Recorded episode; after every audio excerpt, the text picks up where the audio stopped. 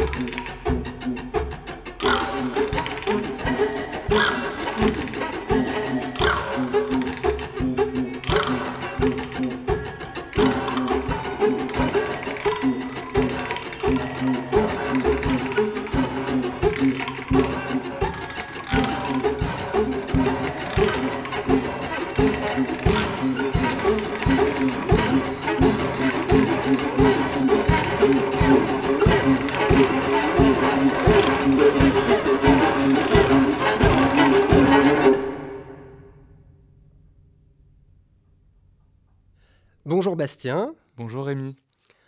Bienvenue ici dans notre studio de travail à Montreuil. Euh, voici quelques questions que nous t'avons concoctées et que nous aimerions te soumettre. Alors la première, la nouvelle pièce que nous venons d'enregistrer euh, s'appelle Six chansons laissées sans voix. En quel sens cette œuvre, qui est en fait purement instrumentale, se réfère-t-elle à la chanson? Ce qui m'a animé pour l'écriture de cette pièce, c'était de donner à l'auditeur la sensation d'écouter des voix comme des chants a cappella, sans instrument. Or, ce qui compose l'ensemble, c'est un ensemble de neuf instruments. On a un piano, des percussions, une harpe, un trio à cordes, et euh, les trois musiciens avant de l'ensemble, la flûtiste, le oboïste et le clarinettiste, ne jouent pas leur instrument. Ils jouent des steerings qui sont des instruments en bois et qui, par le jeu de l'archer, provoquent un son presque vocal, un peu comme un, grognement, un feulement, peut-être parfois des cris, entre l'humain et la créature, l'animal. Donc il y a déjà la couleur du timbre qui se rapproche de celui de la voix. Ça, c'est la première chose qui ramène cette pièce à la chanson. Ensuite, ces six chansons euh, correspondraient à une forme en medley où on juxtaposerait des musiques euh, différentes les unes aux autres. Et puis, euh, la dernière chose, c'est dans l'organisation musicale. J'ai voulu que chaque chanson euh, est une couleur particulière et souvent on y retrouve un soliste. Et donc on a un rapport de voix accompagnée, comme un peu un, piano-chant. On aurait ce rapport-là euh, avec un soliste et un ensemble. Donc c'est les trois choses qui rapprochent cette pièce de la chanson.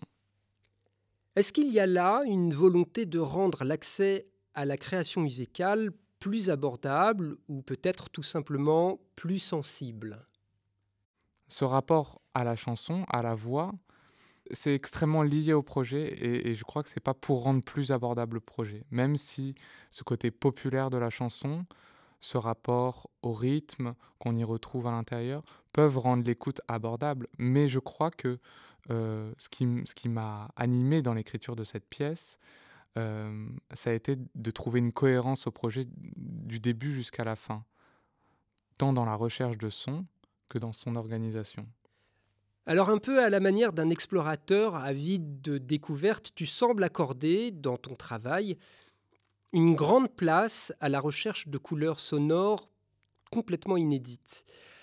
Comment dépasses-tu le stade de la trouvaille quand tu utilises et intègres tes découvertes dans tes compositions?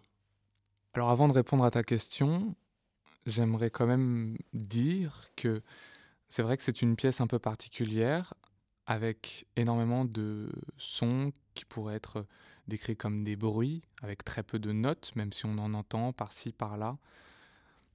Et je me suis un peu penché sur cette écriture un peu radicale, parce que je savais que c'était l'instant donné qui jouait, et euh, que j'allais pouvoir demander des choses très particulières aux musiciens. Je parlais tout à l'heure de faire jouer d'autres instruments euh, aux flûtistes, aux oboïstes et aux clarinettistes, et ça c'est des choses qu'on ne peut pas forcément faire avec tout le monde, et je me suis permis cette liberté parce que on a cette rencontre depuis longtemps, cette forme d'amitié. Donc ça, c'était une chose particulière et euh, sur cette trouvaille de sons. Ensuite, euh, je dirais que tous les sons sont intéressants par leurs caractéristiques et il faut comprendre et les écouter, comprendre comment ils naissent, comment ils vivent et comment ils disparaissent.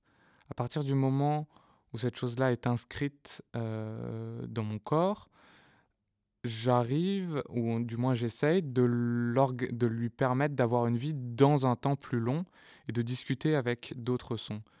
Et à mon avis, ça c'est très important. C'est-à-dire qu'un son, c'est bien, mais quand il vient se mêler et discuter avec d'autres, ça devient très intéressant. Et une dernière chose, c'est l'élan rythmique, l'élan, euh, puisque je, crois que le, mouvement, c'est la vie. Toute chose en mouvement est une chose vivante, toute chose inerte est finalement morte. Et ce qui me plaisait, c'était de donner à ces sons une vie par la, la dramaturgie de la pièce et comment créer une organisation qui raconte quelque chose euh, par le son, évidemment, sans les mots. Dernière question, il y a dans ta musique un attachement clair à la pulsation dans le sens où on l'entend dans le jazz, par exemple. Je parle de cette sensation difficilement descriptible, presque physique. C'est celle qui donne d'ailleurs envie de danser ou de taper du pied quand on écoute un morceau, et qui allie souplesse, rebond et régularité rythmique. Euh, pour faire simple, c'est ce qu'on appelle le swing ou le groove. Bref, ce sont des mots qu'on n'entend pas souvent dans le domaine de la musique contemporaine. Comment arrives-tu à transmettre ces notions aux musiciens, particulièrement dans le cas de l'instant donné, qui joue ici au complet, donc neuf musiciens, et surtout sans chef Alors je ne sais pas si on peut dire que je leur transmets le groove ou le swing, étant donné que ce sont des musiciens extraordinaires et qu'ils ils ont ça en eux. Par contre, c'est comme je disais tout à l'heure, une pièce qui est constituée de sons un peu étranges, un peu, euh, un peu parfois comme des cris, comme des grommellements, comme des grognements, des sons un peu rauques. Et j'avais envie, derrière ces sons un peu difficiles, au premier abord, de leur donner une forme de légèreté, une forme de groove, une forme de swing. Comprendre le geste instrumental qui va produire le son, c'est peut-être euh, c'est peut-être avoir la chance un moment de euh, pouvoir euh, lui donner une certaine forme de groove. Merci beaucoup Bastien. Ce podcast était donc consacré à une toute nouvelle œuvre du compositeur Bastien David, six chansons laissées sans voix. L'enfance, et même particulièrement l'enfant qui reste caché en nous, sera le thème de notre prochain podcast. Merci de nous écouter et à bientôt.